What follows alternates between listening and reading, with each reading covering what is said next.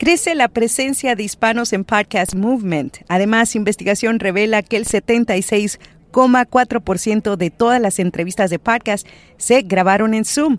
Yo soy Araceli desde Podcast Movement en Dallas. Bienvenido a Notipod hoy.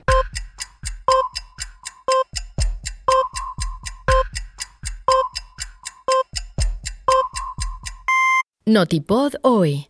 Un resumen diario de las tendencias del podcasting. Podcast Movement, que se inició en Dallas en 2014, se ha convertido en uno de los eventos de podcast más grandes del mundo. Creado por Dan Franks y Jared Easley, han logrado durante los últimos ocho años que miles de podcasters de más de 35 países participen. Aunque tienen interesantes talleres y presentaciones, muchos vienen para establecer contactos en una industria cambiante.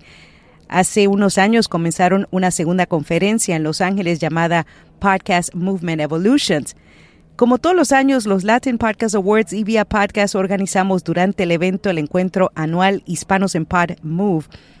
Asistieron más de 40 creadores y líderes de empresas de producción de podcast de México, Colombia, Costa Rica y Estados Unidos. Algunos no pudieron llegar por compromisos previos. Este ha sido posiblemente el podcast movement con más presencia de hispanos. Entre los participantes estuvieron Gabriel Soto de Edison Research, quien fue el orador que presentó el primer día los estudios sobre el crecimiento del medio. También asistió Martina Castro, CEO de Adón de Miria, y Sergio Domínguez, el Managing Director de ACAST en México. También Daniela Arias y Santiago Cortés, y otros del equipo de Naranja Miria de Colombia. Ellos han producido más de 40 parques de marcas con un equipo de 30 personas. Hindenburg auspició el encuentro y está regalando a los asistentes una licencia gratuita para usar su software por seis meses. Este encuentro creció tanto este año que tuvimos que tomar el patio del restaurante donde nos reunimos. Hicimos un círculo de presentaciones y cada uno compartió sus historias individuales y las de sus empresas. Celebramos nuestra cultura en medio de aplausos, bromas y gritos de alegría cada vez que alguien se presentaba mencionando su país de origen. Alerta de spoiler, los colombianos fueron los más ruidosos. Tuvimos una mezcla de líderes de la industria y personas que recién comenzaban.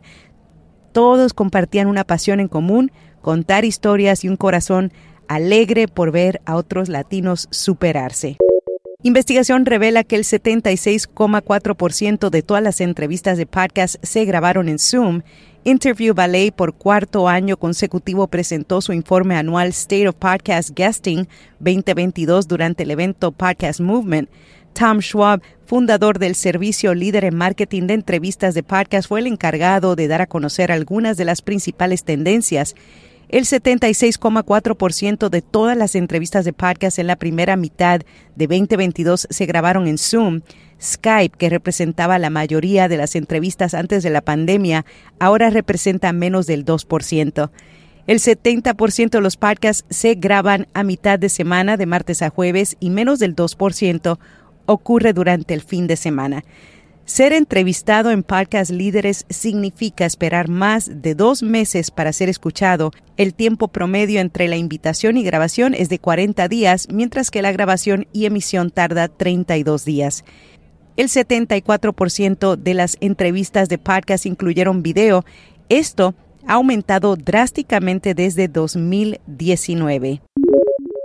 Edison revela un crecimiento en el uso de video en los podcasts. Uno de los temas más sonados esta semana en la conferencia anual Podcast Movement ha sido el papel que juega el video en el podcasting. Durante una presentación, Gabriel Soto, director de investigación de Edison Research, dijo que sus datos más recientes muestran un aumento continuo en la escucha de podcasts a través de video.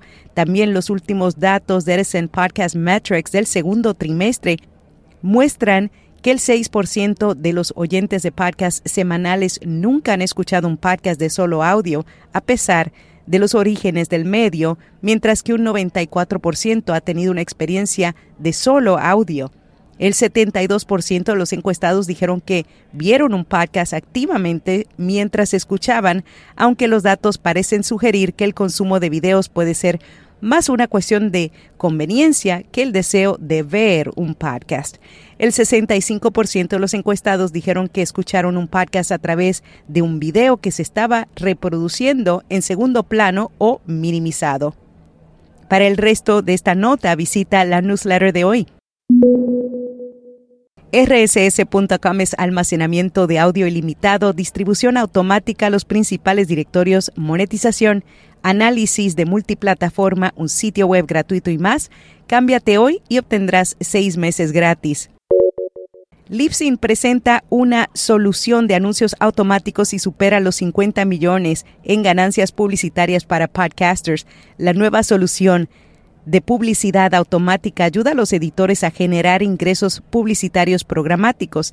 Libsyn asegura que han conectado con éxito a miles de podcasters con más de mil anunciantes.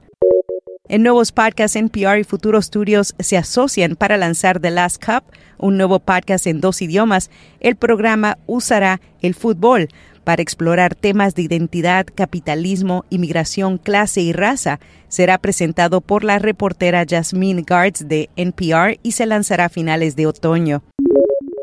En podcast recomendado, el podcast de la doctora Torrejón un podcast sobre salud y bienestar con información médica veraz y contrastada. Y hasta aquí, no tipo doy. Únete a nuestra comunidad de Twitter para que no te pierdas nuestras reuniones semanales en Twitter Spaces. Búscanos bajo vía podcast.